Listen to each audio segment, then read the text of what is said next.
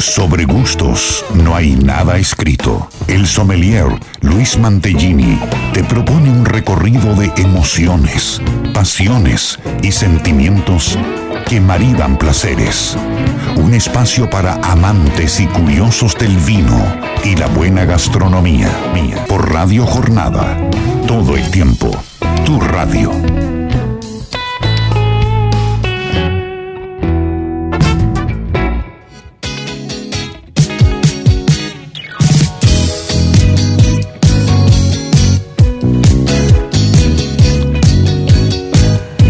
Hola, hola, hola, muy buenos días, muy buen sábado para todos. Bienvenidos a este Sobre Gusto No hay nada escrito, aquí por Radio Jornada la 91.9.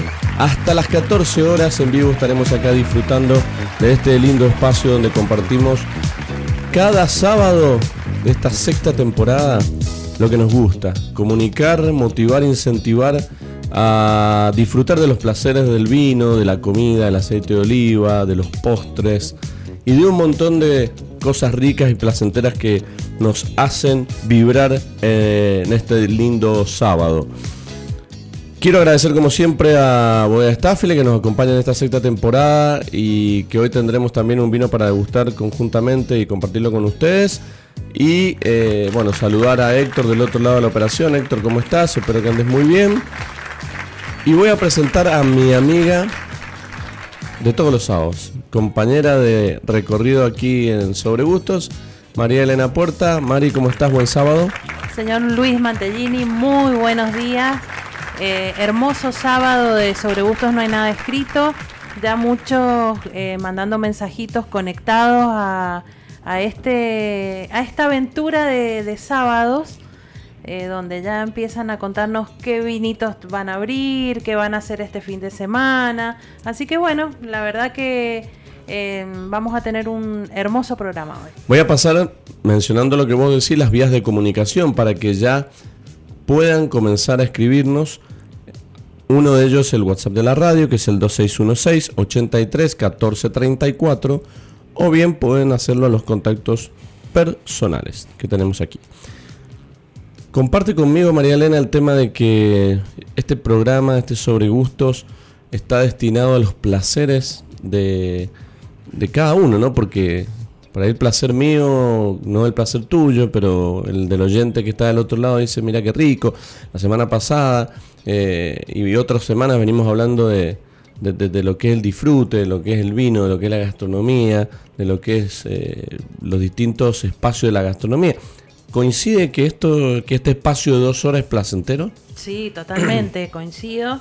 Y mm, vamos a reiterar que por ahí uno dice, bueno, eh, para nosotros es un trabajo eh, hacer este, este hermoso programa, que lo disfrutamos muchísimo, pero sí, es totalmente placentero y, lo que me gusta a mí es que eh, uno puede, tenemos tantos productos, que uno puede explayarse sobre varios, no solamente el vino, el aceite de oliva, sino algunos otros productos que es la idea de, este año, eh, incorporar y hacer eh, hincapié en otros productos identitarios de nuestra provincia para que, para que el consumidor, el que nos escucha, eh, también pueda saber dónde, dónde conseguirlo, qué hacer, qué beneficios tiene, cómo los podemos disfrutar. Y siempre decimos que el vino es como el puntapié, ¿no? Porque en una mesa de, reunión, de encuentro, de amigos, de familia o de parejas, siempre se encuentran distintos productos, algunos que gustan más que otros, y siempre hay una bebida o más de una bebida, siempre hay algo comestible, algo sólido. Entonces todo eso forma parte. Hay, como decimos siempre, vinos, hay otras bebidas, hay aguas, quizás hay gaseosas, quizás hay eh, infusiones, quizás hay distintos tipos de tragos. Entonces hay muchas cuestiones que reúnen a una mesa o en una mesa. Por eso parte de este programa tiene mucho que ver con esto y esperamos que eh, todos puedan disfrutarlos eh, junto a nosotros. Tengo pregunta del día. Bien. Tengo pregunta del día. Esta no es que sea tan sencilla, pero quizás muchos van a tener que ir a Don Google para averiguar dónde queda esta localidad, porque nosotros todos los sábados recorremos la Argentina vitivinícola a través de diferentes distritos, departamentos, pequeñas regiones de nuestra Argentina vitivinícola precisamente. Y la idea es mostrar parajes que en algunos casos son muy conocidos, otros por ahí los escuchaste y por ahí otros son totalmente desconocidos, como el de la semana pasada, como hemos puesto en otros casos, como este, el de hoy. No digo que sea súper conocido, pero a más de uno le va a costar o lo va a confundir. Entonces, va mi pregunta del día. ¿Me parece, María Elena? Vamos, atentos todos. ¿Dónde queda la región vitivinícola de San Javier? ¿Mm? Vamos a, Yo cuando la busqué, cuando la encontré, me parecía que había otra región de esta eh, en otra parte. Entonces, eh, chequeándola y todo, buscando bien, bueno, eh, esta es eh, la que mayor impronta tiene y que realmente tiene también mucha historia. Entonces, para vos que estás del otro lado, que te gusta viajar con nosotros y encontrar sitios lindos para conocer, ¿dónde queda San Javier? ¿En qué provincia? ¿Qué características tiene? Nosotros después, cerca de las 2 de la tarde, iremos develando esta pregunta del día para que podamos jugar y conocer nuevos lugares. Decimos siempre que está bueno aquellos que viajan, por el país, para el sur, norte, o se van para el este, tengan la posibilidad de conocer, quizás en su viaje, lugares lindos nuevos. Obviamente asociados al vino y a la gastronomía. Así es, sí. La verdad que... ¿Usted sabe dónde queda? ¿Se ubica más o menos? A mí me costó al principio, me entró esa duda. Em, no lo pude ubicar bien en el mapa, quizás. Después lo, busqué bien. Me, entra duda de, que sea de dos lugares, pero sé que, que uno eh, tiene como más, no sé si reconocimiento, pero... Eh, pero no es una zona masivamente conocida. De hecho, el nombre más conocido, después lo vamos a dar. Claro, es como, les voy a dar una pista, es como decir eh, Tunuyán, pero se conoce más Valle de Duco. Claro. ¿Mm? Es como la región es Valle de Duco y vos sabés que está conformada por tres departamentos. Bueno, ahí dado un gran de una pista, obviamente no es Valle de Duco. Bueno, es un valle. Es un valle, exactamente. Pero bueno, vamos a, a jugar con esto hasta las 14 horas esperando tus comentarios y obviamente tus respuestas, inquietudes y consultas tendrán también, o tus opiniones sobre los distintos temas, tendrán la posibilidad de participar de los sorteos que tenemos acá todos los sábados, que son botellas de vino. Tengo dos botellas de vino para regalar. Bueno, y tenemos pendiente, eh, que quedó del sábado pasado, el sorteo de el jabón con la crema a base de aceite de oliva virgen extra. Perfecto, entonces a participar nosotros acá disfrutando de un vino, un vino tinto.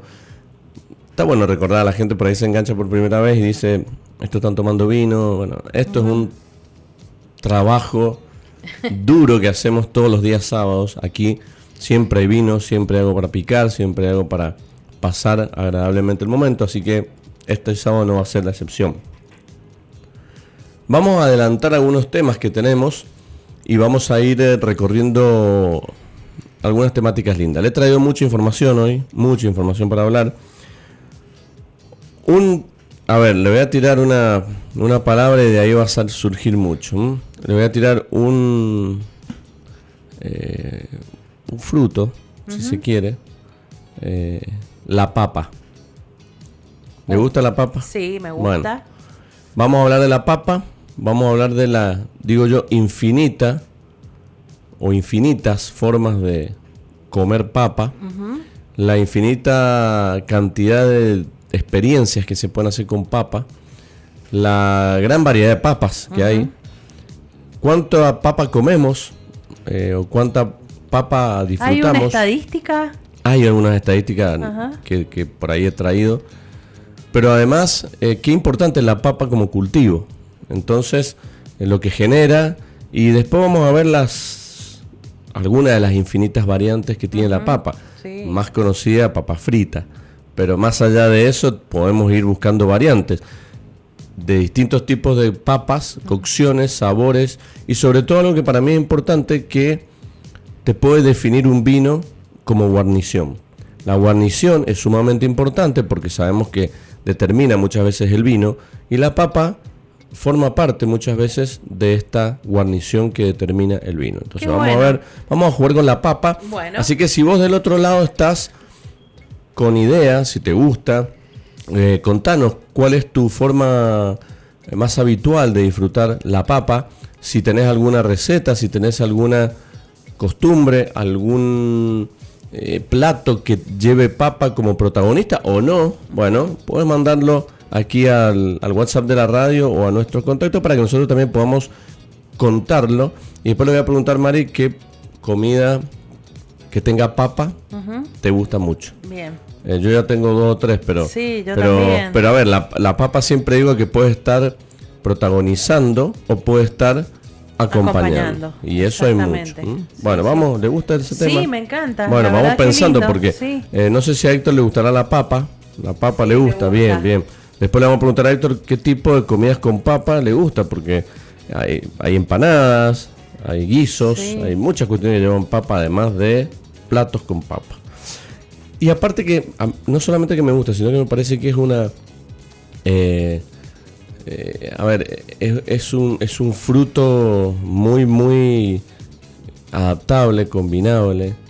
Bueno, a mí me gusta mucho. Así que vamos a hablar entonces de ella. Hoy protagonista. Tenemos entrevistas, tenemos dos entrevistas muy lindas. Una de ellas está relacionada con una actividad que realizamos hace unas semanas de una inauguración, una presentación de un lugar muy bonito que recomendamos ir, que ya lo hemos hecho muchas veces aquí, que es allí en el Gran Hotel Potrerillos, la eh, nueva, eh, el nuevo espacio que tiene allí, denominado 1942 Potrerillos Grill, Vinos y Fuegos. Allí va a haber presencia de fuegos, obviamente con todas las variantes que existen, que hemos hablado también mucho de eso, y obviamente la participación exclusiva de los vinos de bodega Staffile. Para ello vamos a hablar con Jorge Ontiveros que nos va a contar un poco de qué se trata este espacio, cuáles son las propuestas, con qué se va a encontrar la gente cuando vaya, que está lindo porque el lugar es maravilloso, el lugar es maravilloso, el entorno ayuda mucho a disfrutar. Yo siempre digo que el entorno, cuando el entorno es mágico, nada puede salir mal, porque uno ya se llena de energía en la montaña mendocina. Yo que tengo la posibilidad de estar en la carrera y en Potrerillo, claro. son como mis dos oficinas itinerantes. Qué lindo. Uno disfruta de esa belleza y de esa energía que lleva cada uno de estos paisajes. Y si a eso le agregamos vinos, comida, y, y calidez en la atención, estamos hechos. Entonces vamos a tener una entrevista con él.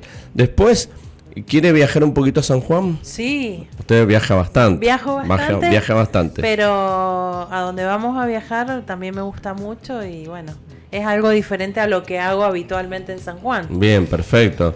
Vamos a charlar también con alguien que sabe mucho de San Juan, con un enólogo apasionado y un enólogo que lleva adelante varios proyectos y uno de ellos es el de él. Eh, vamos a hablar con Juan Camuñas, que quiero hablar hace mucho tiempo con él porque quería preguntarle sobre los vinos, el proyecto y también que nos comente un poquito cómo ha sido el cierre y el balance de la cosecha 2023 allí en la vecina provincia. Entonces estaremos hablando con él también. Y después le trae algunos datos, algunos temas de color. Decimos de color porque no son cuestiones vitales del vino, pero sí son cositas lindas para saber. Le tiro la pregunta, después la analizamos, que por ahí mucha gente no sabe, ¿por qué nosotros meneamos la copa? Sabe lo que es menear la copa, no nos puede ver la gente, pero sí sabe que ese giro, ese giro permanente de la copa con el vino. Y que se transforma en un toc. TikTok, exactamente. bueno, ¿por qué lo hacemos? Vamos a, a develar el gran misterio de esta acción. Y después también le traje algo de diccionario vitivinícola, vocabulario vitivinícola, que está bueno. Traje tres palabritas que en algunos casos se usan, o vos por ahí que vas a una degustación te, tiran una, un término y vos te quedas medio como y no querés preguntar mucho porque parece que puede ser desubicado. nosotros acá te traemos tres palabras para que puedas expresar un vino o por si llegas a escucharla de parte de algún enólogo, algún sommelier o alguien que da una charla de degustación, puedas entender de qué se trata. Y a esto le vamos a sumar el aceite de oliva virgen extra que, te trae Bien, hoy vamos, como todos los sábados, vamos a tener el consejo saludable de, autor, aceite de oliva virgen extra Arauco. Saludamos al ingeniero Leonardo Moral, que debe estar preparando las valijas para, para irse a España, a la Expoliva.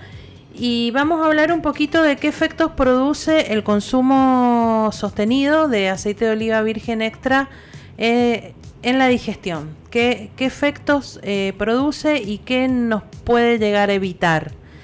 Y después con, el otro aceite de oliva virgen extra, Verbora Rosier, también saludamos a Adriana Carrasco. Vamos a hablar un poquito de eh, cómo, cómo viene la cosecha o la campaña 2023 de aceitunas en Mendoza, que la verdad ya, ya están casi todos cosechando. Eh, vamos a hablar un poquito de los eh, puntos de maduración que, se está levantando en estos momentos. Y también me sumo eh, por ahí al... Traje un tema de maridaje, hoy vamos a hablar de maridaje mucho. me voy a sumar a la papa, que me, me, parece bastante interesante. Hablamos de papas fritas. podemos ver si eh, terminar De, derribar este concepto de que eh, no se puede freír con aceite de oliva. Lo hemos hablado muchas veces, pero está bueno recordarlo y ver, de acuerdo a las preparaciones, eh, en este caso de con papa, qué tipo de aceite podemos usar teniendo en cuenta sus intensidades. Y la papa me imagino que por una cuestión de experiencia también propia es una posibilidad de potenciar mucho el, aceite de oliva y mucho los sabores que conjugan con la papa. Entonces creo que también va a estar bueno meter consejitos allí para poder aprender también. Y quería, porque estuve esta semana trabajando y tuve la posibilidad de estar en contacto con tres eh, enólogos, dueños de proyectos, dueños de bodegas, y la verdad que se dio una charla muy linda que fue un poco la conclusión de la cosecha. Vos hablabas de la cosecha, la campaña de la aceituna. Yo me voy al vino y la verdad que había una coincidencia en que este año ha mermado mucho la cantidad de, uva en la cosecha. Pero había algo que se destacaba en esto, o, coincidían en estos tres enólogos dueños de, de, proyectos de vinos, que era, sí, me decían, la cosecha la verdad que fue baja, pero ha sido de muy, muy buena calidad. Sorprendidos con algunas uvas, sorprendidos con algunos varietales, sorprendidos con algunas zonas de que la merma sí ha sido grande, pero la calidad de esta cosecha va a ser muy, muy impactante. Por lo tanto, aquí voy con esto, que uno de estos enólogos me decía, a mí me enoja mucho cuando escucho gente en la radio o gente que da charlas, que diga esta cosecha fue mala, porque es un grave error. Porque sí, entendemos que puede haber habido una merma, pero eso no es sinónimo de una cosecha mala. ¿Por qué decimos esto? Porque cuando uno dice una cosecha mala, inmediatamente el consumidor puede llegar a, entender a través de este mensaje que, el vino va a ser intomable. Nosotros entendemos cuando decimos una mala cosecha a qué se refiere. Pero tenemos que ser muy claro y transparente en el mensaje y creo que por eso quería decirlo. Cuando uno dice que la cosecha merma, que ha habido merma por cuestiones climáticas, por heladas, por granizo, sí es cierto, se ha afectado mucho la producción, no va a ser tan cuantiosa, claro. pero sí va a haber mucha calidad. En eso eran coincidentes los tres que estaban allí. Algunos habían tenido una merma del 70, otro del 50, otro del 44, pero la coincidencia era que no comuniquemos, desde acá sobre todo, por eso lo quería hacer, que una mala cosecha es sinónimo de malos vinos. Claro. O de vinos que no te van a gustar.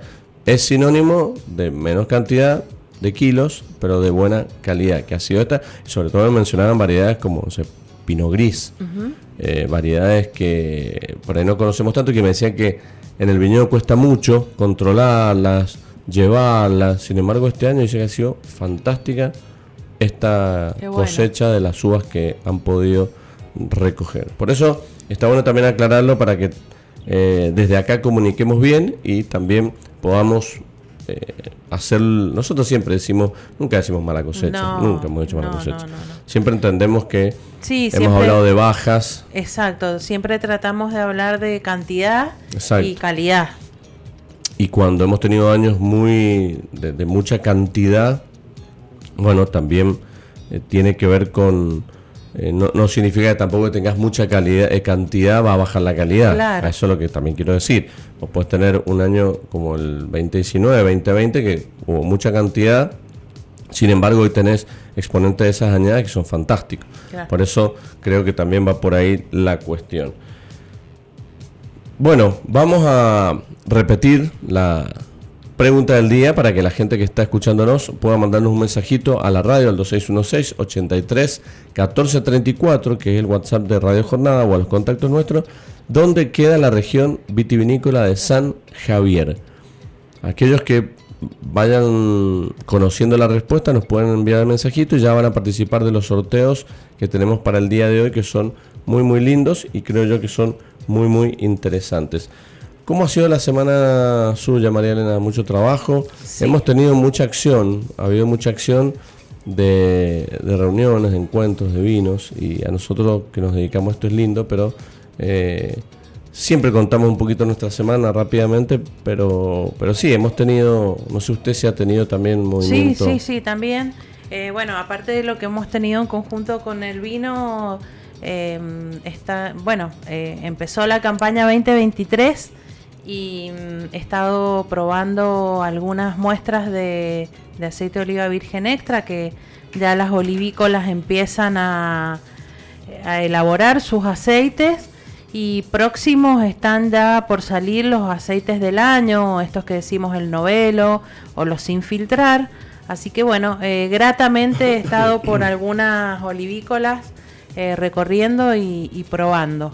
Qué lindo, bueno. Eh, he probado acá en Mendoza, he estado probando en San Juan también y bueno, se viene eh, como, como recién decíamos, un gran año en, calidad de, aceitunas, tanto aquí en Mendoza como en, San Juan también. Vos sabés que estuve esta semana recorriendo algunas vinotecas céntricas. Y bueno, me llamó la atención para bien, digo, la, cantidad de gente que, que, entra y sale, la cantidad de gente que se queda a probar un vino, probar una copa, degustar, eh, la cantidad de gente interesada, la cantidad de gente que se interesa por proyectos pequeños, que entra y dice esto qué, y pregunta, y vos ves que el lado de las vinotecas hay asesoramiento. Qué importante, yo hoy me siento un poco más tranquilo de poder ver esas situaciones en tanto y en cuanto la gente entra con curiosidad, pregunta y esas preguntas se salvan o esas dudas a través de información correcta. Qué importante esto para Mendoza, que siempre lo hemos dicho, tener anfitriones, tener calidad de recurso humano, tener la posibilidad de tener un negocio de vinos o una bodega o estar al frente de una bodega y tener las herramientas necesarias para poder dar una información certera, verídica y correcta. es. buenísimo. Yo he estado esta semana muy contento del movimiento que he visto en las vinotecas que entraron. Realmente hay un, un boom de, turistas en estas últimas dos, tres semanas, eh, sobre todo de, gente chilena eh, que se acerca a nuestra provincia, más allá de, de esto eh, que se está hablando del boom de las compras, de que vienen a comprar a, los supermercados, pero he visto eh, el tipo de, turista que está interesado en nuestra enogastronomía, en los aceites de oliva. Ellos son un país que, producen vinos y aceite de oliva. Y bueno, Pero me parece que compran más aceite de oliva que vino. Eh, sí. Me parece. he visto algunos que compran vino porque gustan de algunas variedades nuestras, como por ejemplo, y que, siempre me sorprende eso, me sorprende gratamente, eh, a los chilenos les gusta mucho nuestro torrontés. Nuestro amigo Rodrigo Pica, eh, él es un gran consumidor de torrontés. Y son variedades que no se consiguen. Son variedades que no se consiguen. Después, por ejemplo, Bonarda. Eh, a, la, a la bodega, en bodega Estáfile se ha, se ha vendido Bonarda bastante. Y, mm, y, bueno, y con el aceite de oliva, el tema es, ellos hacen aceites de oliva muy buenos de, de excelente calidad, aceites que son premiados, pero bueno, el precio es eh, el triple que nuestros aceites de oliva, así que bueno, vienen y buscan acá eh, este, productos que ellos conocen y, que... Por eso decía que está bueno mm, ver en las vinotecas o en los restaurantes gente de otras partes, más allá de la Argentina, otras partes que están interesados, más allá de que les convenga económicamente, que también es un tema importante, también están interesados en los productos, prestan atención a las etiquetas, eh, cuando van a degustar preguntas, o sea que más allá de una cuestión económica que les convenga, les interesa y además de interesarles les gusta probar. Hoy vemos todo esto del boom de, los chilenos, de la gente del exterior, como nosotros lo vivimos en una época. Claro, también. Nosotros lo vivíamos y íbamos para allá y compramos vino nosotros. Pero, eh, ¿sabés qué veo yo? Y, y más en, los brasileros, por ejemplo, que ellos ya vienen con una idea, ya han investigado, se han metido a las páginas de las bodegas, ellos también se fijan mucho en los vinos premiados, entonces ya vienen eh, con, cierta información y, buscan cosas específicas. Los brasileros van mucho a las vinotecas a ver eh, algunas añadas, vinos que estén premiados. Eh, es decir, em, vienen ya con un cierto estudio de mercado. Bien, bueno, mucha información, claro, el vino argentino hoy se mueve con mucha información, la presencia de las bodegas en las ferias, eh, las bodegas hoy, los dueños de bodega, enólogos, intentan estar en todo evento posible en distintos lugares, en, distintos destinos del mundo para poder hacer base y para poder mostrar sus productos. Y la verdad que todo eso a la larga da resultados, por eso es importante que la imagen de nuestro vino argentino sea bien representada, que de hecho lo es por cada una de las ferias, en cada uno de los asistentes que lleva nuestro vino y puede generar esa linda imagen para que después la gente cuando venga tenga un montón de herramientas para poder comprar y consumir. Amigos queridos, ¿cómo le va? Buen sábado. Eh, recién pudiéndolo escuchar en lo que va del año, sí, sí, sí. Este, no puedo escucharlo antes porque es un tema de estudio y muchas actividades, pero hoy día sábado este, me dediqué un tiempo de poder escucharlo, muy bueno el programa. Eh, he visto en las redes sociales las fotos de lo que están ahí hablando, espectacular el lugar, muy lindo y espero también en breve poder visitarlo y, compartir un lindo momento. Bueno, les mando un abrazo grande, saludo a María Elena y qué hermoso programa que es este. ¿eh? Muchas gracias, hasta luego. La palabra de Cristian, es cierto que le mandamos un gran saludo y bueno, nos alegra mucho que nos eh, haya vuelto a escuchar. Obviamente tiene el justificado, el justificativo de no haberlo hecho por, lo que comentó, pero bueno, un saludo grande desde acá y te mando un saludo para vos, María, así que también Así es, saludos a Cristian y bueno, gracias por volver a Sobregusto. Igualmente es un gran seguidor nuestro en las redes sociales, es decir, está al tanto. Está al tanto, eso, eso siempre es bueno. Para eso sirven las redes sociales. Nos vamos a meter ahora en la entrevista que teníamos pactada porque queremos saber un montón de cosas, eh, sobre todo la gente quiere saber, nosotros tuvimos la posibilidad de experimentar y de vivenciar un lindo momento gastronómico, enogastronómico, paisagístico gastronómico, si se quiere, me invento la palabra. Una experiencia. Una belleza, una belleza. Así que, ¿quiere presentarlo a nuestro invitado vía telefónica? Así es, bueno, para mí es un gran placer eh, recibir eh, telefónicamente al chef ejecutivo y gerente de bebidas y alimentos del Gran Hotel Potrerillos, el señor Jorge Ontiveros. Hola Jorge, buen día, bienvenido a Sobre Gustos No hay nada escrito. Aquí Luis y Mari, te saludamos. Hola Lucho, Mari, ¿cómo están? Muy bien, Jorge, ¿vos cómo andás? Muy bien. Eh... Orgulloso que por, por, por todo lo que nos está pasando te cuento una, tenemos un sonda increíble acá, muy fuerte, pero eso no deja que la gente elija el Gran Hotel Potrerillos. Podés creer que tengo completo el grill, completo todo el restaurante. No tengo dónde poner mesas.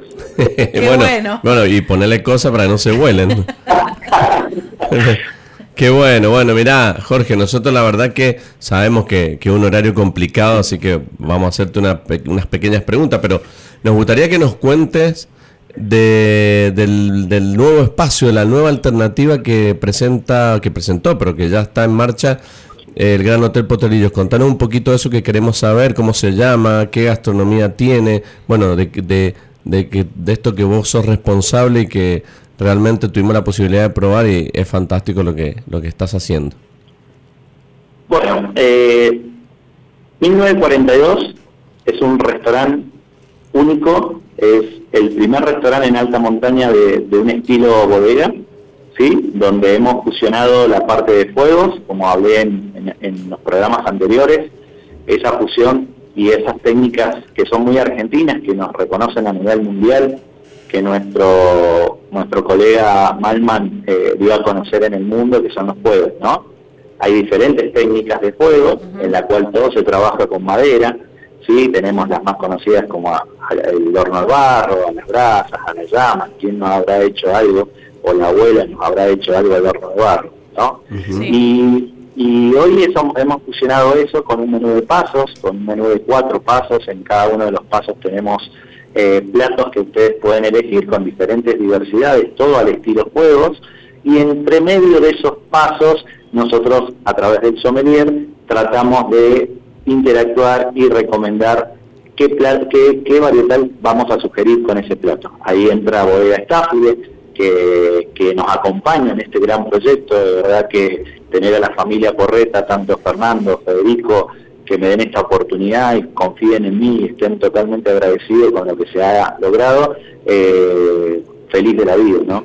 Eh, así que a, disfrutar, no está caro, es un menú donde siempre el mendocino piensa, uh, en un estilo bodega, la carta es cara, nosotros no estamos en los salarios como para disfrutar eh, esos menús, pero ha hecho un menú muy accesible con diferentes productos, en la cual eh, si nos ponemos a ver, vale la pena una vez al mes por lo menos disfrutar y conocer la alta gastronomía y los altos productos que tiene Mendoza.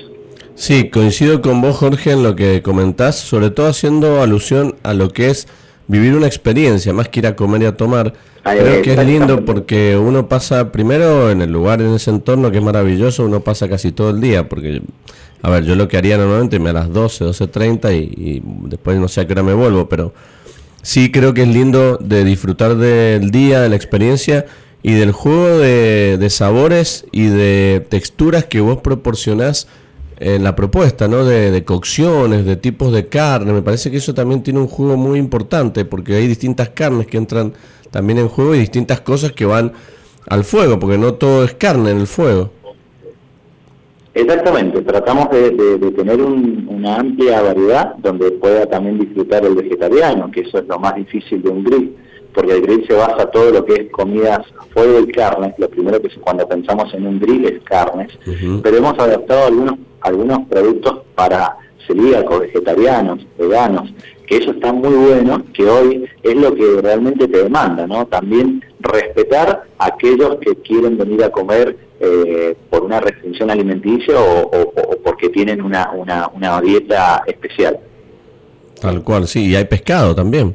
Sí, tenemos hay de todo. Jorge, Podemos, yo quiero que cuente. claro, yo creo que nos cuente las carnes, porque él dice carne, sí, tan, tan liviano nomás, como si fuera la carne que compro yo en la punta espalda, no, para no, la carne buena. Vamos, toda la carne al asador. Vamos a contar algo eh, de a poquito, vamos a ir de menor a mayor. Primero comenzamos con nuestras carnes, que es de un proveedor que es de Buenos Aires, los conocí en Estados Unidos, eh, que se llaman Los Prados. Ellos trabajan carnes de primerísima calidad con razas Amur, Pelford. Eh, esos son los cortes que nosotros tenemos. Eso viene al vacío, envasado, o sea, con todo una especie de, digamos, de estandarización. Todos los productos vienen en el mismo gramaje.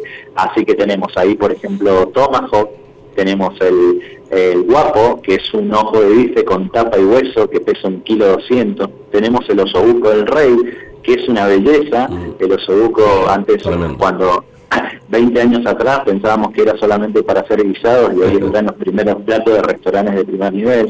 Pasó con entraña también. Sí, tal cual. Eh, y después tenemos, por ejemplo, eh, la costilla del rey, que, que perdón, la costilla imperial, que es un corte donde tiene cinco costillas, está es el centro del costillar del animal, eso se hace a los fuegos, eh, se acompaña con vegetales al horno de barro. De ahí continuamos con chivo, chivo de la Valle, tenemos un proveedor de una cooperativa de la Valle, que lo que hago yo, como bien mendocino que soy, de pura cepa, tratamos de que los proveedores, la mayoría sean regionales, para que también eh, exponer todos esos productos que tenemos en Mendoza que son tan bellos, ¿no? Lo vengo haciendo desde mi carrera gastronómica y lo voy a seguir haciendo siempre. Ese chivo se deshuesa, eh, se hace un roll, se manda al horno de barro durante 12 horas con vino y verdura, imagínense cómo queda eso, ¿sí? Luego se saca, se fracciona y se termina, ¿sí? A la parrilla con unos papines andinos eh, que son traídos de Uspallata, ¿sí? Son unos papines andinos de acá de Mendoza. Cuando no hay en Mendoza, porque a veces tenemos proveedores que tienen muy poca producción, sí los traigo del norte, la zona de Salta, Jujuy, de ese lado. De ahí continuamos con un jabalí, jabalí ahumado, eh, de unos amigos también eh, productores eh, de la familia Bianchi, Secretos del Monte, una de sus hijas se puso esta empresa y ellos trabajan con todo lo que es chacinado, ¿sí? Y todo lo que son carnes exóticas. En este caso yo trabajo con ese jabalí, lo ahumamos con madera de roble francés durante unas tres horas, que no quede tan, tan invasivo, ¿sí? Y después de eso los envaso al vacío y trabajo con una técnica a bajas temperaturas que se llama salt freeze, ¿sí? dentro de la bolsita del vacío. Luego, cuando estamos por salir al, emplatado al, restaurante, nosotros cortamos esa bolsita y lo terminamos a la parrilla para que tenga ese, ese sello de, grill, ¿sí? Eh, eso lo, acompañamos con, una, con un cremoso de cabutia, que lo que hacemos, apagamos todos los zapallos enteros al horno de barro cuando lo estamos usando, la idea de hacer horno de barro es utilizar el fuego que vamos manteniendo, ¿no? Porque yo lo voy peleando al horno, lo voy manteniendo y la idea es también, cuando se está manteniendo el horno de barro, ya que es de doble boca, es gigantesco, eh, ¿saben que, es el único que vi tan bello? O sea, de todos los lugares que, he estado trabajando y haciendo esta, esta clase de comida, eh, me encontré acá con este impacto de este horno de barro, que de verdad es todo para mí. es apasionado y eso está bueno, ¿no? De, encontrarte con, cosas que te enamoran. Y el horno de barro que tenemos acá en el Gran Hotel Potrerillo es una belleza. Así que, bueno, un saludo ahí a los creadores de ese horno. Eh, eh, y bueno, eso lo cocinamos una vez que ya ya están listas, que están bien, bien cocidos, se parte por la mitad y con una cuchara saco las semillas y la pulpa por otro lado. Esa pulpa la, la incorporo con un poco de, de queso crema sal, pimienta, muy suave y ahí estaría la guarnición de nuestro jabalí ahumado, ¿sí? Y de ahí no, venimos con algo que no, no puede faltar en la zona de siempre Valle de Uco, acá en la zona de montaña también tenemos una zona donde también hay truchas, eh, sabemos que la trucha necesita una temperatura de aguas muy frías, en la zona andina es fundamental y, y, justo apta para, para, para, para, su desarrollo, así que no tenía que faltar un pescado de río, creo que la trucha es fundamental. Eh, para hacerla en nuestro restaurante en 1942. Lo que hacemos también es horno de barro, la rellenamos con panceta ahumada y está acompañado de vegetales baby. La panceta ahumada se hace, se saltea toda la panceta, luego picamos un poquito de puerro en brunoise o en cebo, vamos viendo eh, como, viene el tamaño y después lo salteamos con un poquito de manteca e incorporamos ahí una mechamel para darle esa cremosidad y el relleno quede impecable. Increíble. Sí, la verdad que sí. Eh, y Yo realmente, bueno, le vamos a contar a nuestros oyentes que nosotros fuimos el día domingo a la, a la inauguración y presentación de 1942 Potrerillos Grill y probamos todos estos pasos y la verdad que, bueno, eh, una abundancia tremenda cada paso y yo no podría decir eh, un preferido, porque todos preferidos. Y eso que mi preferido, Jorge, te cuento, es el chivo. El chivo es algo que me gusta mucho, pero la verdad que, que me mataste con, con, todo lo que, con todo lo que probamos. Bueno, desde ya, gracias. De verdad, de tener esa, esa evolución de ustedes que tienen mucho conocimiento, que saben lo que es el ambiente del vino, eh, saben lo que es las bodegas, y traerlo a Potrerillos creo que le vamos a dar ese potencial que necesitaba la zona, ¿no? Alta Montaña estaba muy abandonado, tenemos eh, eh, el turista extranjero viene a Potrerillos y se encuentra con que todavía no hay un desarrollo turístico y, gastronómico al nivel de lo que es Valle de Uco. Yo soy un convencido de que Valle de Uco, Potrerillos viene a ser la segunda plaza compitiendo a Valle de Uco. Obviamente que con las capitales extranjeros que tiene Valle de Uco nunca vamos a llegar al primer podio, pero segundo podio lo vamos a pelear seguramente. Potrerillos tiene un potencial increíble y la ideología que tuvo eh, y el proyecto que tiene la familia Porreta, Fernando, que está que está con este proyecto hace mucho tiempo, eh, creo que va a ser un puntapié para que hoy la gastronomía de Potrerillos sea de alto nivel. Sí, y aparte coincido en que la, este espacio potencia también el destino. O sea, Potrerillos creo que necesita de alternativas de este nivel para aquellos que la puedan hacer, aquellos que les guste hacer, bueno, tener la opción y la alternativa para disfrutarla. Eh, Jorge, te consulto, que hay dos menús, ¿no? dos menús que uno puede disfrutar allí en base a... ¿A qué se basa? ¿A la comida o a los vinos? Eh, los dos menús, exactamente, tenemos en realidad tenemos alternativas, es un abanico de alternativas para que todos puedan disfrutar y todos puedan conocer 1942. Comenzamos con que tenemos los mismos platos que podemos hacer en menú de paso, los tenemos para elegir a la carta, donde el comensal no hace falta que se siente y gaste mucho dinero, si no lo quiere, eh, y quiere comer una porción de empanadas, se quiere comer un carpacho de res, se quiere comer o compartir con un sobuco del rey o un tibón, entonces le damos esa posibilidad de que ellos puedan diversificar, o sea, elegir eh, qué es lo que quieren comer. Después de ahí tenemos el menú de paso, ¿sí? que consiste en cuatro pasos con opciones en cada paso, acompañado de los mejores vinos de Tápide. Eh, el primero es un menú donde vas a tener la experiencia de disfrutar y conocer los vinos reservas de bodega Estáfile, ¿sí? en cada uno de los pasos sugeridos por el sommelier. Y la segunda opción es ya a un nivel de alta gama, serían los Luxury Wine de la bodega, ¿sí? Son los vinos que venimos desde partida limitada a dragón de vino, que tienen medallas premiadas a nivel increíble internacionalmente, tienen más de 90 puntos. Eh, el Staffile Dragón de Vino tiene 95 puntos, eh, nuestros vinos varietales de partida limitada tienen 91 y 92 puntos, así que están dentro de la, de la excelencia. Eh, yo vengo del ambiente de bodegas, llevo en el ambiente de bodegas sin mi paso a Estados Unidos, pero los demás circuitos casi todos han sido bodegas. Eh, llevo más de 14 años, así que creo que, y pienso y aseguro que Bodega Cáfide está al nivel de cualquier bodega de Mendoza, siempre obviamente hablando precio-calidad, ¿no? Eso es lo que siempre nos marca. Porque si me van a dar a elegir un vino reserva y me dicen cuánto sale, ahí vamos a ver la calidad que tiene, no es lo mismo que un vino sale a 300 pesos y vos decís, uh, qué bueno, mira la calidad que tiene, que te digan que sale 5.000, ¿no? Sí, aparte también me parece interesante el, amplio portfolio que tiene de varietales, de, estilos, de, de tiempo en barrica también. Eh, que te permite poder eh, maridar con, con, toda esta gastronomía que vos proponés. Sí, además de eso va, va creciendo año a año. Eh, está proponiendo cosas eh, increíbles y va creciendo y va camino a, a ser una de las, ya es una bodega importante, a ser una de las mejores de Mendoza. Eso, eso sin duda. ¿Vos sabés dónde lo vi mucho, Lucho y Mari? Eh, en el desafío y la inversión que hicieron en Potrerillos. El primer terror que está acá, en la zona. Yo soy de la zona de Potrerillos, del pueblo. Y ver esto, esto, esta inversión que hicieron, un desafío, porque todos te podrían decir, y mirá, no sé cómo va a salir, y sacar el nivel, el nivel de vino que sacaron con, nuestro dragón de vino.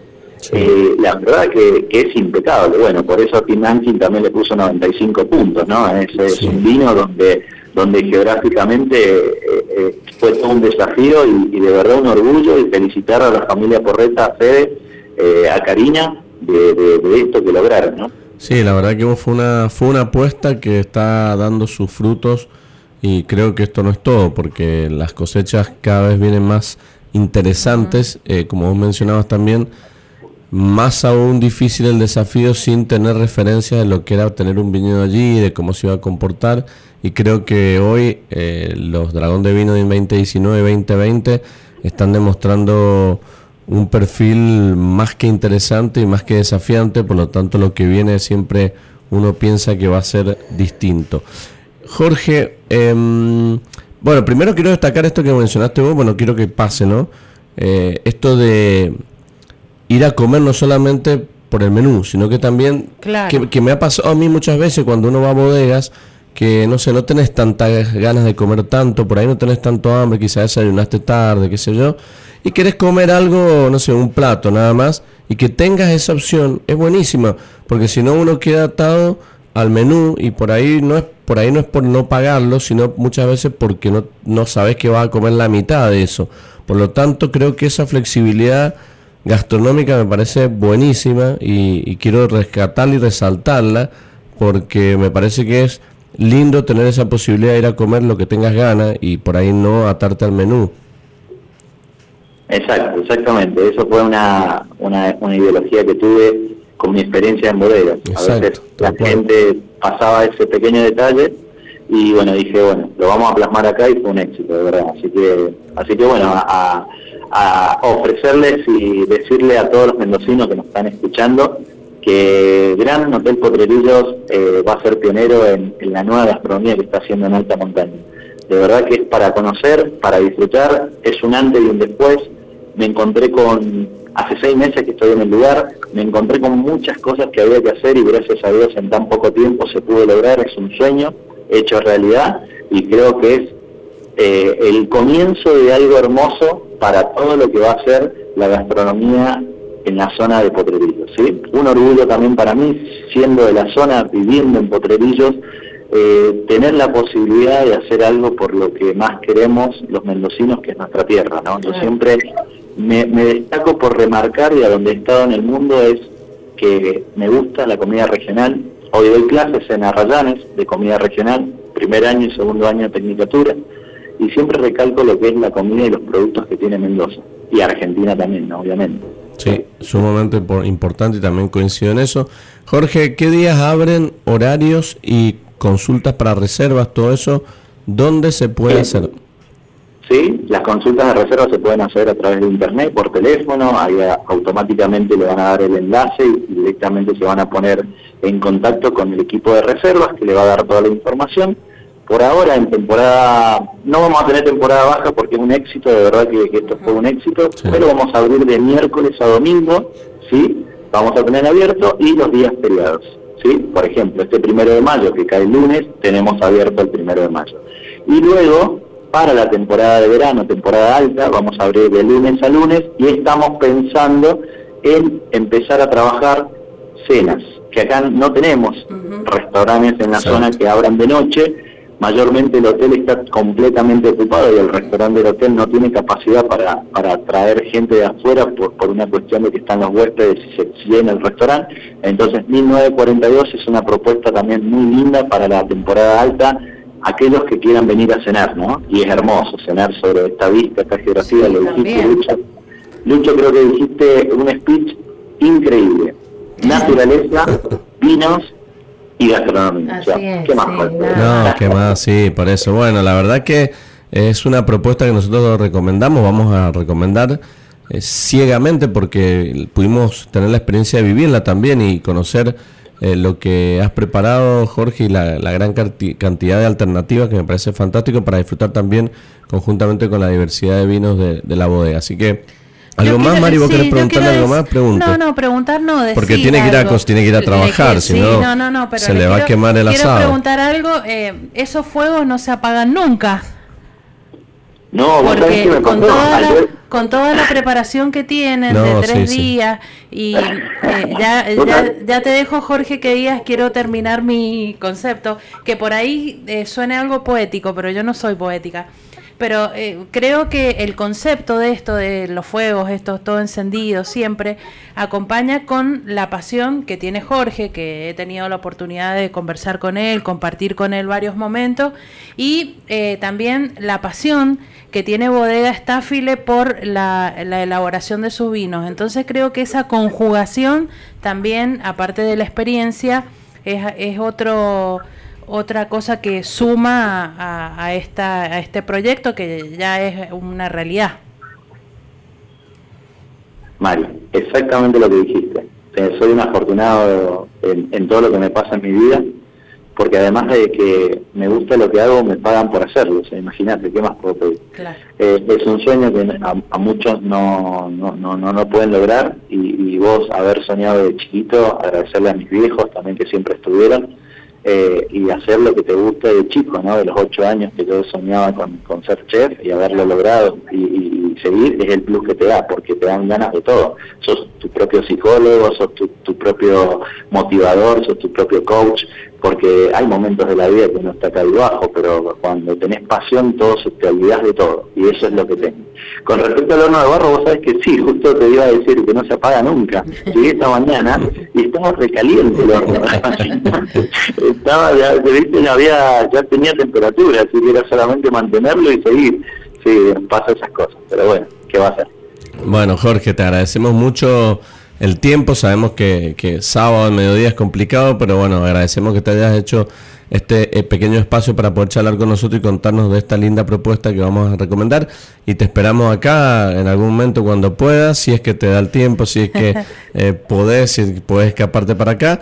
Algún sábado será un placer tenerte y poder eh, hablar no solamente del grill, sino también de cuestiones eh, placenteras como la gastronomía y tus gustos personales, que eso siempre está bueno. Así que te mandamos un gran saludo, buen fin de semana exitoso, que seguro que será así el fin de semana. y puedo, ¿Puedo contar una anécdota antes de que... Sí, dale, dale. Que todos dirán cómo llegué a Gran Hotel Potrerillo. Fue, el destino, el destino me puso a, a, a, estar con la familia correcta, ¿no? a disposición de ellos. Yo estaba terminando mis visas, yo me fui a Estados Unidos, iba a llevar toda mi familia a Florida, a Night. Eh, nosotros inauguramos unos restaurantes llamados Martín Fierro, en la cual armé la carta, armé los restaurantes de cero. Cuando estaban saliendo las visas para que mi familia, todos nos vayamos a vivir allá, estando en Palermo, la embajada de Estados Unidos me dice, me dan la mala noticia de que no podía ingresar mi familia, que únicamente podía ingresar yo eh, en la cual decidí decir, no, primero prefiero mi familia, segundo mi familia, y tercero mi familia, y, no por, por un sostén económico voy a dejar todo lo que he logrado en, tanto tiempo, ¿no? Eh, estando en el hotel, eh, me contacto con una persona que hoy que me hizo entrar acá al hotel Potrerillos y hoy estoy acá. Por algo se dan las cosas, ¿no? Sí, la verdad. Mira que Qué lindo lo que contás. bueno, y nosotros podemos eh, disfrutar de, Sí, claro, claro, sí, sí, sí, sí, porque todo, es, toda una cadena, obviamente. Así que qué bueno, qué bueno que, que, hayas podido estar ahí, que estés ahí y que puedas seguir creando todo lo que venga, que siempre va a ser muy interesante de, de una persona que, como decíamos y como vos contaste, con mucha experiencia, que eso es lo que engrandece también a los lugares, ¿no? La experiencia y, el trabajo, el esfuerzo, que eso siempre también acompaña, que es fundamental en este tipo de trabajo. La gastronomía, el vino, el turismo, requiere mucho esfuerzo y sacrificio día a día. Exactamente. Bueno, chicos, los dejo. Bueno, Un grande y muchísimas gracias. Muchos éxitos. Gracias, Jorge. Éxito y buen fin de semana y feliz día al trabajador el lunes. Gracias, igualmente para todos. Abrazo. La palabra de Jorge Ontiveros, eh, que la verdad es un desafío lindo porque es un desafío importante tener por delante esta propuesta, que es una propuesta que va a ser no solamente destinada a mendocinos, que nosotros la vivimos y la verdad la recomendamos. El mendocino es aquel que muchas veces uno cree, como decía Jorge, que salir a comer a Potrillo o salir a comer a ciertos lugares es sinónimo de gastar mucho dinero, cuando en realidad lo que yo apuesto es a vivir a la experiencia, como muchas veces decimos en bodega. Uno no va a comer un lugar, se siente y come, no. Recorre, descansa, disfruta el paisaje, se relaja, charla, toma una copa de vino, come, se queda. Y todo eso es una experiencia casi diaria, una jornada que hace que podamos hacer algo diferente y no gastarnos tanto en el contexto de lo que hoy es gastarse tanto, ¿no? Obviamente cada uno acorde a su bolsillo lo podrá hacer o no, pero es una recomendación que a nosotros nos gusta hacer para que aquellos que puedan sea un no, no, se lo dejen claro, de, hacerlo exactamente tal cual. Eh, voy a mm, agregar una cosita que quedó fuera dentro del menú. Tenemos los postres que, ah, también. es volcán de chocolate amargo, mousse de dulce de leche y un cur de limón y frutos rojos. La verdad que riquísimos, lo pudimos probar. El cur de limón me, me gustó mucho porque está hecho con una salsa de Sauvignon Blanc y yo quería hablar con, Juan hace mucho tiempo para, conocer un poco su proyecto, que nos cuente, pero también para que nos cuente cómo ha sido la cosecha por allá en, lo que respecta a su proyecto. Así que eh, estamos en contacto y vamos a saludar a Juan Camuñas. Juan, ¿qué tal? Muy buenos días, muy buen sábado. María Elena y Luis te saludan aquí en Radio Jornada. ¿Cómo estás? Buen día, Luis, María Elena, ¿cómo están? Un gusto escucharlo. La verdad, qué alegría, Juan. Bienvenido a Sobre Gustos No hay nada escrito. Muchas gracias. Bueno, la verdad que es un placer, Juan, eh, estar en contacto contigo. Y me gustaría, como anticipé, conocer un poquito. A ver, tus vinos los hemos probado, hemos tenido el placer de conocer bastante el proyecto, aunque todavía nos falta mucho siempre. Pero nos gustaría saber un poquito que nos cuentes cuándo comenzó tu proyecto, dónde estás eh, eh, sacando la uva, dónde, dónde, dónde de, qué líneas de vinos contamos, todo eso, y después te pregunto sobre la cosecha esta en particular. Bueno, sí, mi, proyecto comienza sin querer en el año 2007. Digo sin querer porque yo en esa época no, no, no era enólogo, no, no estudiaba enología y no tenía tampoco en la familia antecedentes de, de ni de bodeguero, sino que lo comencé como un hobby como un pasatiempo este, en una finca familiar de Posito que mi viejo había comprado para para tener para hacer reuniones los fines de semana, festejar cumpleaños, como una casa quinta. el fin de semana, exacto. Claro.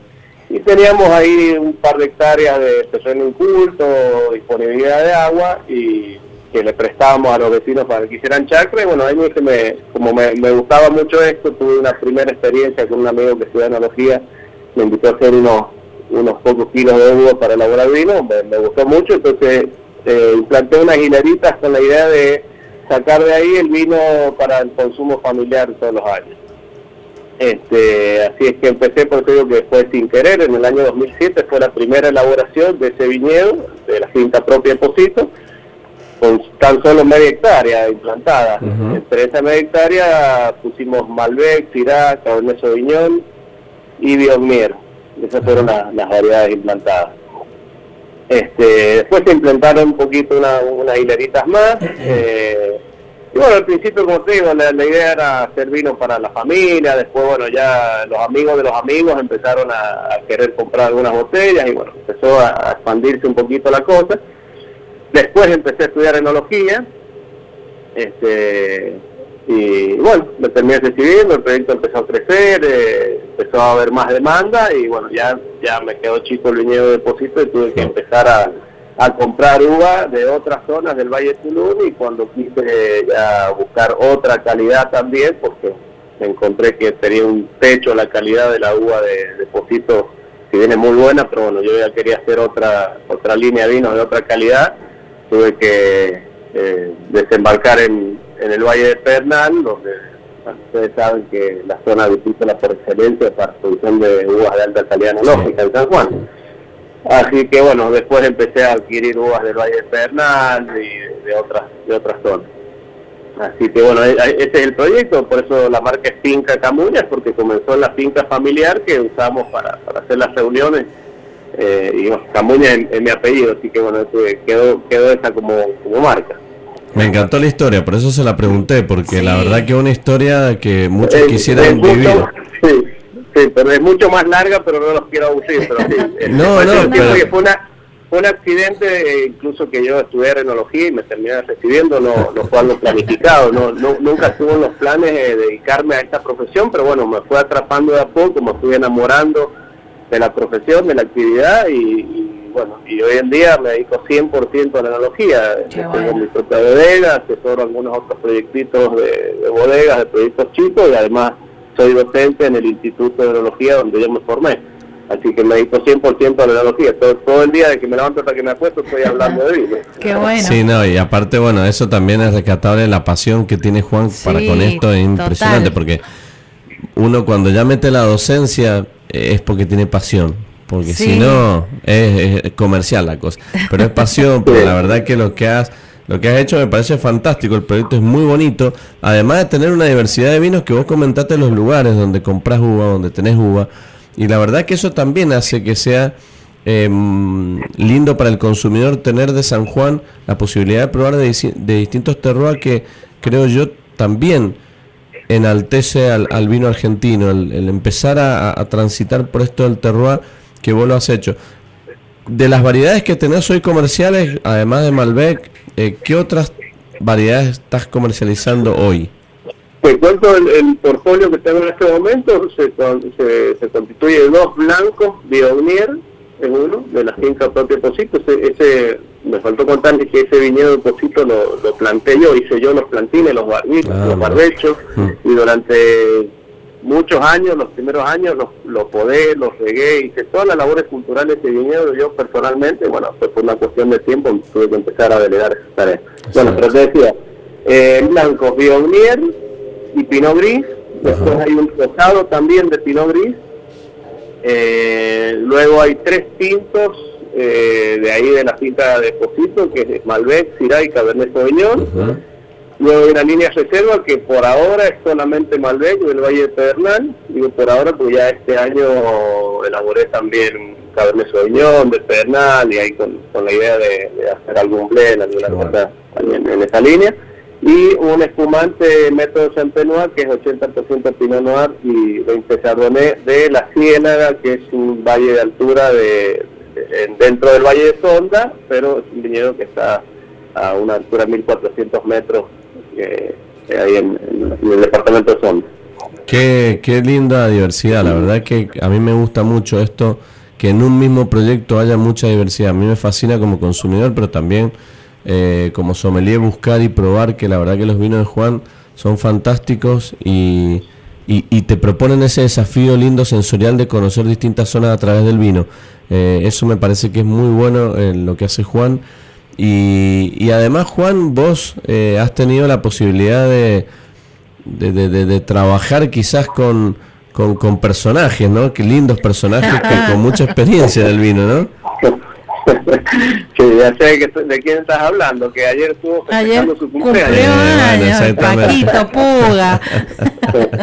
Paco Puga, un gran amigo, sí, nos une una linda amistad de hace algunos años con Paco y, y bueno, y creo que compartimos mucho esta pasión por la industria y esta, esta visión de la de la vitivinicultura. Y bueno, eso nos llevó también a, a querer elaborar un vino en conjunto, así que hace ya esta es la segunda añada que sacamos de San Juan por mi sangre, se, llama un Malbec también del Valle Perla, donde conjugamos distintas técnicas de elaboración y distintos estilos, porque con Paco ahí sí, ahí sí diferimos un poquito, digamos, los estilos.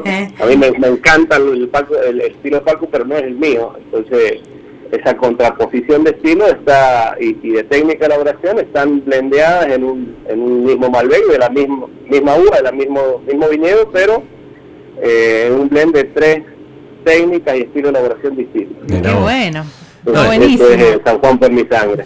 Eh, Mira qué lindo, bueno, eh, está bueno para, para también un poco graficar esto que vos decías, para que la gente por ahí lo entienda, que vos podés ser muy querido, muy amigo de alguien, pero a la hora de trabajar podés encontrarte con distintas opiniones y tener ahí las los puntos de vista diferentes. Y, y la verdad que eso que vos decís Paco tiene un perfil, vos tenés otro y la verdad que llegar a ponerse de acuerdo en eso eh, no debe ser sencillo, pero está bueno para que la gente entienda que eh, muchas veces eh, cuando se hace vino y se busca un perfil o se busca comercialmente que también sea competitivo, hay que, bueno, hay que trabajarlo, hay que discutirlo, hay que, hay que maniobrar, hay que adaptar, hay que ceder, es como una pareja esto. Sí, claro, sí. No, es muy divertido hacer ese blend porque está bueno. Hay que hay que lograr un blend que, que equilibradamente tenga un poco de los dos estilos. Así que está bueno, está bueno. Bueno, me alegro, me alegro mucho. Juan, ¿y cómo ha sido la conclusión de esta cosecha 2023 ahí por, por, por lo que a vos te atañe en general a tus productos? En lo personal eh, me ha ido bien, me ha gustado, de hecho he podido elaborar otras variedades que antes no podía, porque incorporé algunos, algunas vasijas más para elaboración, así que este año tuve un poquito más de flexibilidad para, para elaborar otras cositas, con la idea de, sacar algún blend de blancas este año, que, hace años que lo venía pensando, pero que no lo, no lo podía este, concluir, y así que bueno, este año he hecho algunas variedades blancas lindas, eh, casi todo el Valle Tulum y algo del Valle Pedernal de un Sauvignon Blanc, el resto son del Valle Tulum, Chenín, Celillón, Torrente San Juanino, Torrente Trujano, eh, un poco eh, fermentado en barrica, otro en acero un poco con levadura indígena, otro con levadura seleccionada. Bueno, ahí tengo un, mix de, blanco muy lindo para, para hacer un, lindo blend. Qué bueno, qué lindo. Y después, como les decía, incorporé otro varietal tinto del Valle Pedernal, que es un Cabernet Sauvignon, y me quedé con las ganas de elaborar un Syrah y un Cabernet Franc, porque, bueno, entre entre los accidentes climáticos que hubieron este año, estas variedades eh, no estaban en óptimas condiciones para elaborarlas, así que, bueno, resigné elaborar esa, esa variedad, será para el año que viene, si Dios quiere. Así que bueno, bien, bien, hemos hecho una linda variedad de, vinos y para tener material para, para poder jugar con algunos cortes. La calidad ha sido, ha sido excelente, ha sido muy, muy buena. Este, así que bueno, contentos. Ya, ya hemos terminado, eh, el último de lo hice ahora a principios de esta semana, así que ya puedo dar por concluida la elaboración 2023 oficialmente. Qué bueno, qué bueno, y coincido y hablábamos más temprano en el programa en el caso de Mendoza, de la excelente calidad que se ha presentado en, en las uvas, más allá de la merma que ha tenido cada uno en su, su lugar, digamos, pero que ha resaltado mucho la calidad de la uva en sí, de las variedades de este año. Sí, sí, sí, totalmente de acuerdo. La, calidad de este año yo creo que va a ser una de las añadas que se va a recordar en la historia como una añada de muy buena calidad. Mirá qué importante. Bueno, me alegro mucho y nos alegra. Eh, bueno, Jorge, la verdad que em, para nosotros es un placer porque queríamos conocer un poquito el proyecto, queríamos eh, conocer con, con, quién habías trabajado, eh, quiénes por ahí te acompañan en tu, en tu trabajo, cuáles son tus variedades, tus eh, líneas de vinos y eso para nosotros también es muy importante conocerlo y poder darlo a conocer. Los vinos acá en Mendoza los encontrás poco, pero algo hay. Sí, sí, sí, sí, la, eh, Matías Fraga, la gente de Vino Bien. Vino ahí lo encontrás. Sí. Es quien tiene los vinos míos en Mendoza. Bien, eso es bueno, eso es bueno saber porque también siempre uno eh, decimos que los vinos sanjuaninos acá hay poca presencia, pero lamentablemente para nosotros, los que nos gusta probar cosas distintas, diferentes, siempre está bueno encontrar también de otras zonas del país y bueno, por ahí para los que nos gusta innovar en la compra o el consumo, siempre está bueno tener algo de otras partes de la Argentina. Así que, eh, Mari, ¿vos alguna pregunta? ¿Tenés algo que querías tengo, hacer? tengo acá dos preguntas de oyentes y que yo me sumo a la pregunta. Es si, si, si tenés, Juan, algún área de turismo o un lugar en donde se pueda eh, degustar toda la línea de tus vinos. Eh, por ahora no, Mari, bueno, porque no les, no les conté, pero bueno, el proyecto empezó en Pocito en el año 2007, o sea, hace 15 años, 14, años estuve en Pocito y en las últimas dos elaboraciones, en las últimas dos vendimias, me trasladé a una bodega en Angaco, que alquilé, una bodega vieja, que estuvo muchos años abandonada y bueno, la pusimos en funcionamiento. en funcionamiento, pero bueno, todavía no nos falta, nos pusimos en funcionamiento la parte operativa para poder elaborar, pero todavía falta un poquito la parte estética y todo para poder recibir gente eh, como se lo merece. Así que por el momento no, no tenemos un área de turismo, no, no, no, recibimos visitas, pero sí, sí en un futuro cercano. Buenísimo, bueno. Esperemos que pronto tengamos esa área de turismo para poder ir a conocer. Sí, sin duda alguna que está bueno tener el lugar para poder mostrar todo el, proyecto. Así que estaremos atentos a novedades. Eh, gracias, Juan. Realmente ha sido un placer que nos hayas eh, podido destinar tiempo un sábado al mediodía para poder charlar y para poder contarnos. Y, y como sabes, si venís a Mendoza eh, no dudes en avisar que siempre si hay un huequito para comer algo, siempre hay. y, tomar algo. y tomar sí, Sí, sí, me conta. Bueno, no, muchas gracias a ustedes por, por, esta comunicación, por difundir mi proyecto y, bueno, acá a su servicio para lo que necesiten. Igualmente ustedes vienen para San Juan, lo vamos a recibir con, todo gusto y, bueno, siempre abiertos a, a recibirlos. Muchísimas gracias a ustedes. Gracias Juan, un abrazo grande y muy buen fin de semana. Gracias Luis, Mari, un abrazo grande. La palabra de Juan Camuñas, un enólogo apasionadísimo. Muy, muy, apasionado. La verdad que eh, a mí me gusta mucho hablar con gente así porque te contagia. Va, nosotros somos también apasionados, pero cuando vos escuchás, ya no hace falta saber mucho. Vos escucharlo hablar nomás, ya sabes la pasión que tiene, cómo, cómo le gusta, cómo, cómo se dedica. Él dijo, me dedico a esto y ahora. aparte, cómo eh, dio vuelco a su vida ah, a partir de, su proyecto, que ahora se, se dedica a las 24 horas y, dejó todo lo que tenía, estudió enología, eh, ahora eh, da clases, asesora, la verdad que increíble. A veces uno dice ir a comer, cuando uno no hace reserva, un restaurante, qué importante que es la reserva, ¿no? Porque muchas veces eh, cuando vos querés ir a un lugar, está bien que por ahí si a vos te ganas de comer a las 9 de la noche, si che, salimos a comer algo y ya obviamente por ahí ya no te van a tomar reservas porque ya, ya están hechas o porque ya muchos atienden por orden de llegada. Pero cuando uno tiene la posibilidad de decir comemos algo este fin de semana, sí, bueno, eh, hagamos una reserva, porque siempre no tiene lugares preferenciales, pero cuando queréis están llenos. No sé si es porque este fin de semana es largo y anoche ya la gente empezó a salir, pero anoche conseguir un lugar para comer un lomito fue una odisea. Fuimos a cuatro lugares y no conseguíamos... Eh, por no tener reserva, obviamente, y bueno, después terminamos comiendo un lomito muy rico, pero esos lugares que yo quería conocer no, no pude. Bueno, entonces por eso digo, cuando uno tiene lugares de preferencia y que normalmente están bien rankeados, si se quiere, o que hay una opinión buena a favor de estos lugares, con más razón uno tiene que programarla con tiempo. Por eso decir la reserva es una buena herramienta en cuanto te la toman y en cuanto la puedas cumplir, es muy lindo. Vamos a recordar antes de pasar al aceite de oliva, el, la pregunta del día, porque hemos tenido entrevistas y la pregunta del día es ¿dónde queda la región de San Javier? ¿En qué provincia?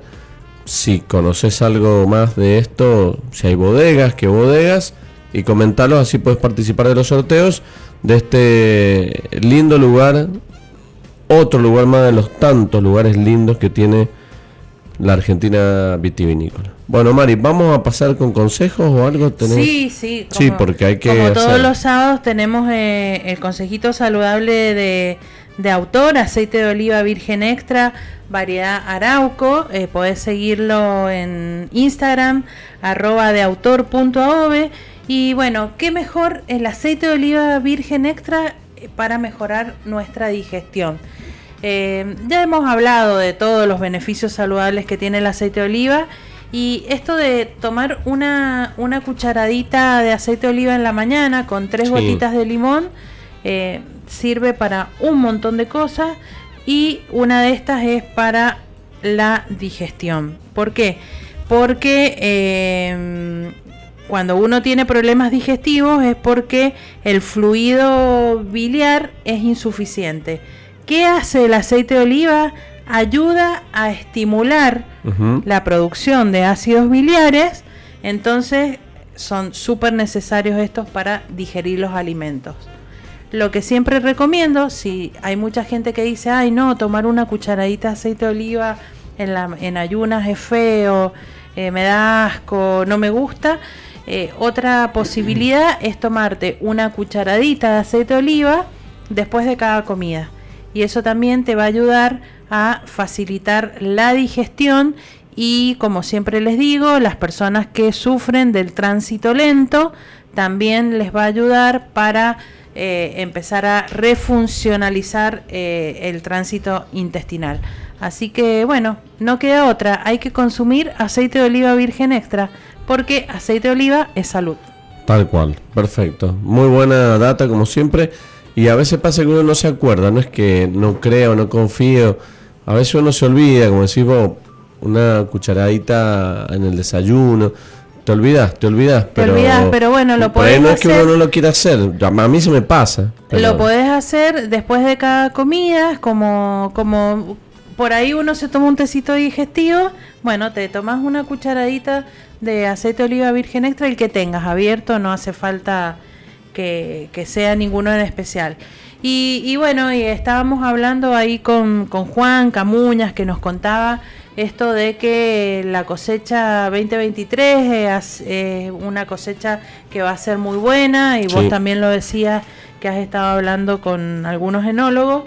Eh, Bérbora Rosier, nuestro otro aceite de oliva que nos acompaña cada sábado, 75% eh, arbequina, 25% arauco, aceite del desierto, de la valle, ahí de la pega. Bueno, eh, ahí Adriana Carrasco, su productora y elaboradora, están en plena campaña 2023, en donde, eh, bueno, este va a ser un gran año también en cuanto cantidad y calidad de aceitunas. qué buenos. La verdad que eh, siempre decimos, el olivo es un, un árbol que es becero, que un año da más producción que otro. Bueno, este año eh, es un año de mucha producción, de excelente sanidad y calidad de nuestras aceitunas en general, en todo el país ha sido así. Ha habido mermas como en la vitivinicultura por el tema climático, también entre un, un 25% en general, pero al, al, tener un poquito más de, cantidad por, por la becería, como que eh, va a ser una, una, cosecha muy, muy buena. ¿Y mm, qué te, eh, te, iba, te iba a decir? Que eh, estamos en la época en donde se están cosechando las aceitunas verdes y pintando a violáceas, que es el embero, claro. Que es el punto óptimo de maduración. Así que bueno, estamos en esa instancia. Bien. Y con la problemática, esto sí, que siempre es algo en contra, de conseguir cosechadores eh, para, para que levanten la cosecha. Adriana me contaba ayer de que, por ejemplo, ayer ella no tuvo cosechadores, que tiene que esperar recién al martes, porque el fin de semana no van a trabajar, al martes para seguir con el levantamiento de la cosecha. Bueno, sí, una realidad que ya la conocemos en la, vitivinicultura y que también, bueno, se va expandiendo a todo lo que tiene que ver con los trabajos de campo. Lo difícil que es conseguir mano de obra y lo necesario que es para, para lograr un buen punto de cosecha, más allá de todo eh, esto que es lo importante, ¿no? Porque no es lo mismo la madurez de hoy o de ayer a la del martes. Exactamente. Eh, bueno, eh, esperemos que salga todo bien y seguramente así será. Así que, Mari, ¿qué tenés que hacer ahora después de la radio? Creo que usted me va a invitar a algún lugar, ¿no? Bueno, quiero hacer un recordatorio porque de acá nos vamos, nos vamos, Héctor, ¿eh? vamos de acá derechito, así como estamos con lo opuesto, a la primera edición de las Dionisias, las Dionisias Mujeres del Vino. La primera feria organizada y, digamos, eh, cuya, protagonista y protagonizada por mujeres, exactamente. Va a ser un lindo encuentro, creo yo, arranca 12.30, ya arrancó, esto se, se va a extender creo que hasta las 20, no recuerdo ahora bien, 20, 20, 30.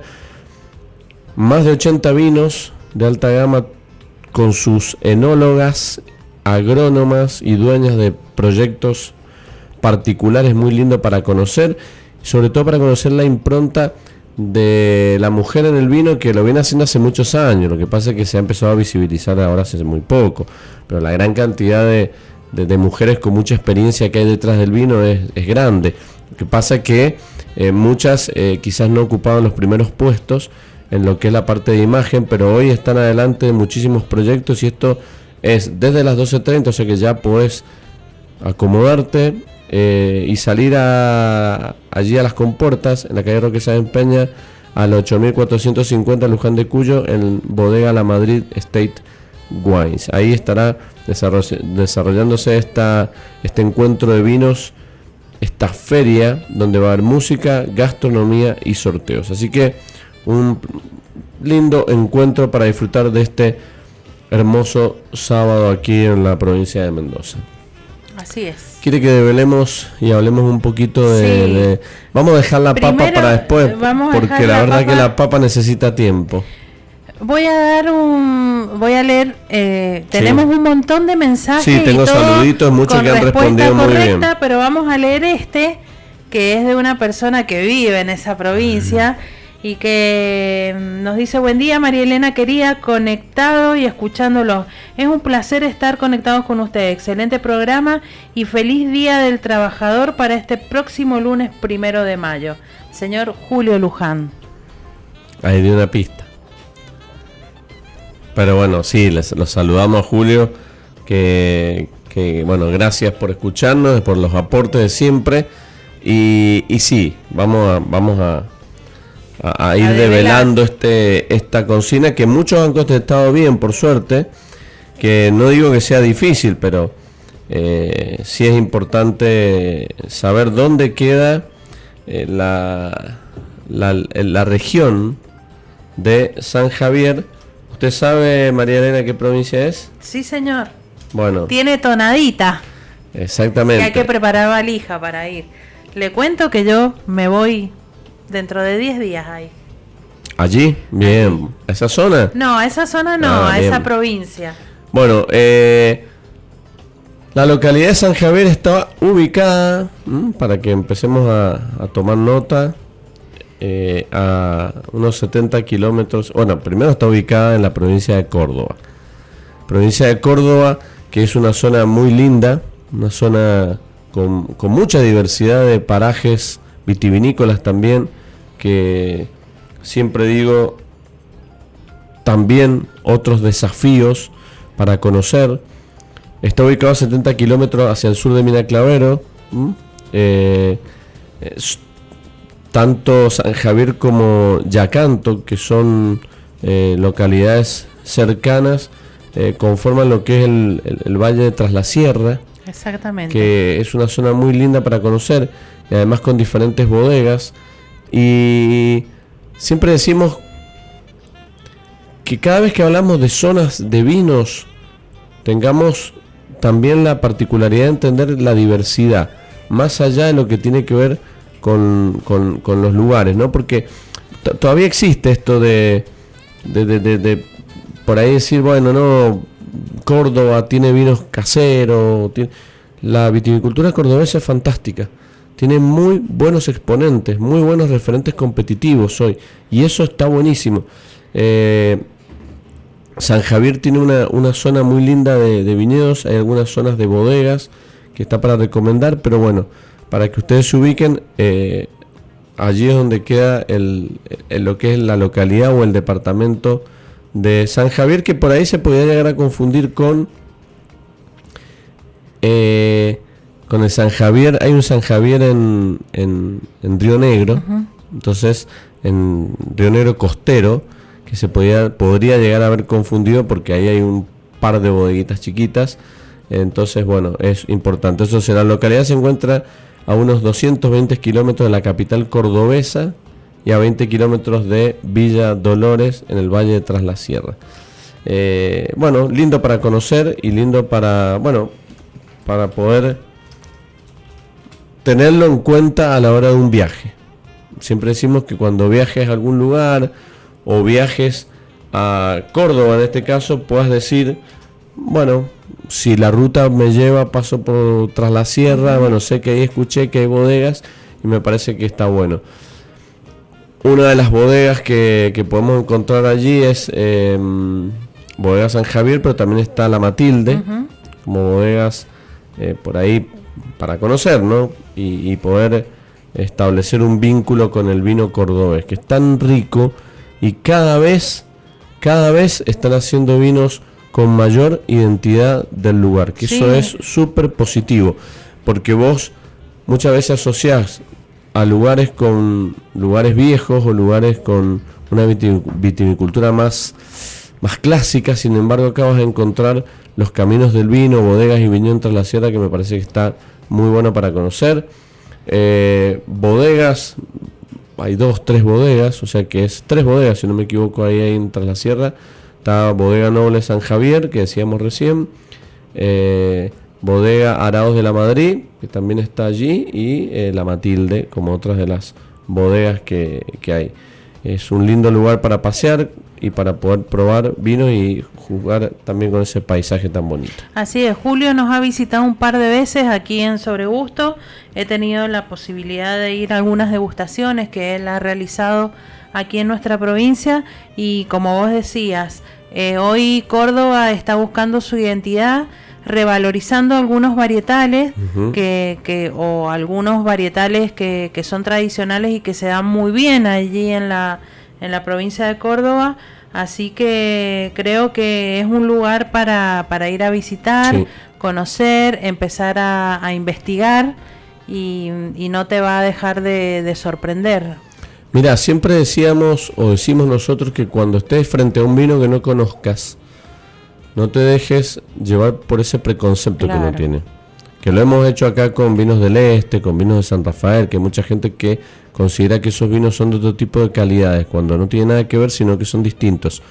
Y cuando vos estás frente a un vino cordobés, uno por ahí tiene esa idea o ese preconcepto de creer que vinos son vinos viejos, vinos muy clásicos, pero cuando vos los probás a toda la tendencia y la innovación que tiene hoy, como decía, rescatando los lugares, la identidad del viñedo y todo esto, el cuidado de la uva, te encontrás con exponentes muy, muy interesantes en esta diversidad, porque vos probás un Malbec cordobés de la zona de San Javier, por ejemplo, y vas a encontrar que hay mucha diferencia con los Malbec de Luján, de Valle Duco, del norte, y ahí es donde está la riqueza del vino.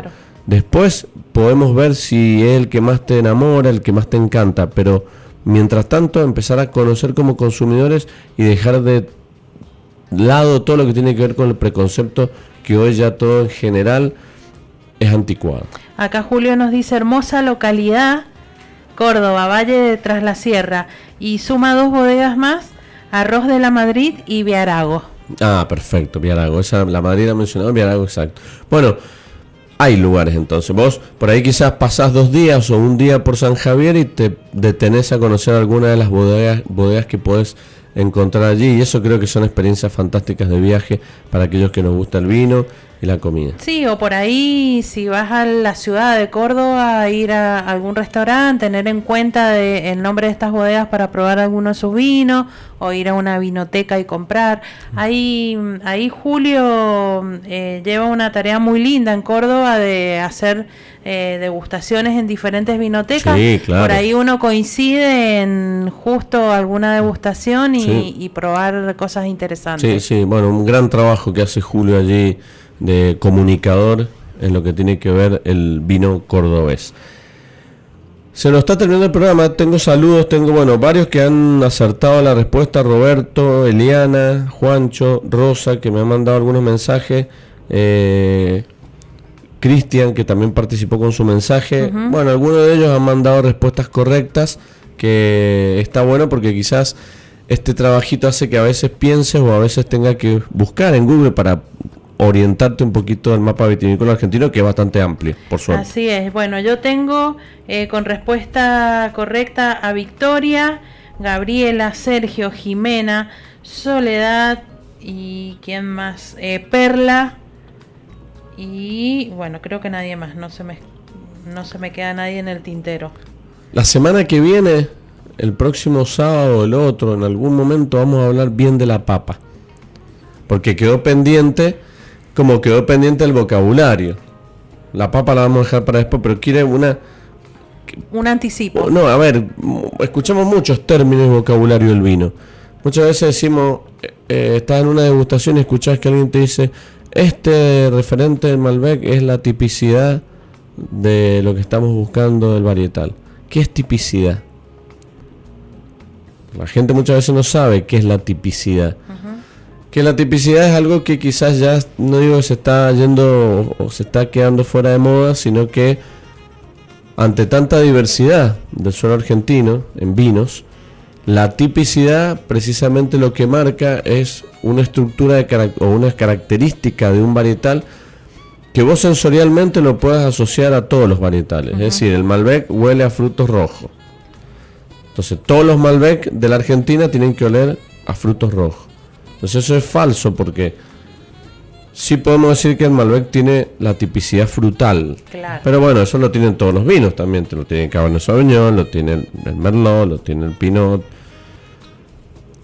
Entonces, la tipicidad es, como hoy una estructura muy, muy fija que ya rompe los parámetros, porque la tipicidad del Malbec de Luján, eh, por ejemplo, tampoco es, es, tan fija, porque ya Luján tiene distintos distritos que proponen distintos distintas gamas sensoriales del Malbec. Vos hoy tenés en Luján, tenés Carrodilla, tenés Agrelo y Pedriel y las compuertas. Y Potrerillo. Y Potrerillo. Entonces vos decís, bueno, pero entonces el Malbec, estos cinco o seis lugares que mencionamos son iguales. No, no son iguales. Porque tenés notas sensoriales que ya la tipicidad varietal derrumba esta estructura. Por eso, tipicidad, cuando escuchemos tipicidad, que alguien te dice la tipicidad del Malbec, te está queriendo hacer referencia a que es como una especie de guía sensorial del varietal que están hablando. Que ya hoy es difícil, porque la verdad es que tenemos tanto Malbec y tan lindos todos y tan distintos todos, que ya decir, bueno, el Malbec tiene fruta negra, no mm, todos la tienen. Que tiene fruta ciruela, frutillas, cerez, no todos la tienen que tiene especias, que tiene pimienta, no todos la tienen. que tiene vegetal, violeta, violeta la lavanda, no todos lo tienen. Entonces, que si no lo tienen no es Malbec, no. Que no lo tengan, que no lo tengan significa que puede llegar a ser o venir de un viñedo distinto al que lo hemos referenciado siempre.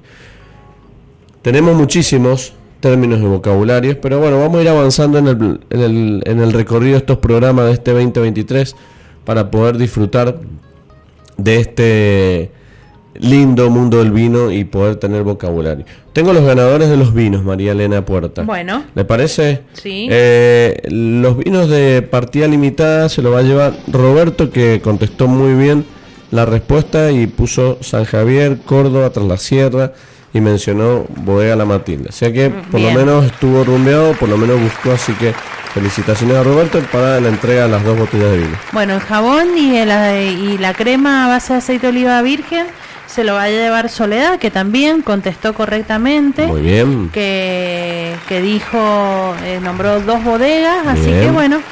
Qué bueno, eh, qué bueno que la gente también... Ya nos vamos a poner en contacto con ellos para que retiren sus premios. Me encanta que, que nuestros oyentes también busquen y se interesen por, por meterse en estos lugarcitos. Después a fin de año haremos un recorrido de todos los lugares que hicimos de Argentina. Norte a sur, este. hicimos, vamos a hacer mucho porque nos queda todavía, pero vamos a hacer un lindo recorrido de localidades vitivinícolas de la Argentina, sobre todo las menos conocidas, las que por ahí menos comercialmente conocidas encontramos los vinos. ¿Algo más para agregar, María Elena? Pues se nos terminó el programa. No, saludos a todos los que sí, saludos a todos los que han conectado con nosotros y bueno. Un placer como siempre tenerlo del otro lado y esperemos que haya sido un lindo programa. Héctor, muchísimas gracias del otro lado, como siempre, por el trabajo. Mari, nos veremos la próxima semana. Muchas gracias. Eh, ahora agarrar la bolsita y nos, vamos. que nos queda todavía una tarde larga, pero linda para disfrutar de una feria de vinos. Así es, bueno, eh, gracias a todos los que hoy se han comunicado con nosotros, gracias Héctor, eh, lindo, hermoso programa, muy con mucha información y bueno, eh, feliz día del trabajador para, todos. Exactamente. Y nos estamos viendo la próxima, el próximo sábado. El próximo sábado aquí, así que como siempre decimos, agradecidos por todo lo que ustedes del otro lado nos aportan para que este programa sea delicioso y sea atractivo en información. Mi nombre es Luis Mantellini. Aquí hemos hecho este lindo programa por Radio Jornada, aquí en la 91.9. Y recuerden, como les digo siempre, ¿no? todos los fines de semana, que no existen vinos mejores ni peores, sino que hay vinos que te gustan más o que te gustan menos, porque sobre gustos no hay nada escrito. Chau, chau.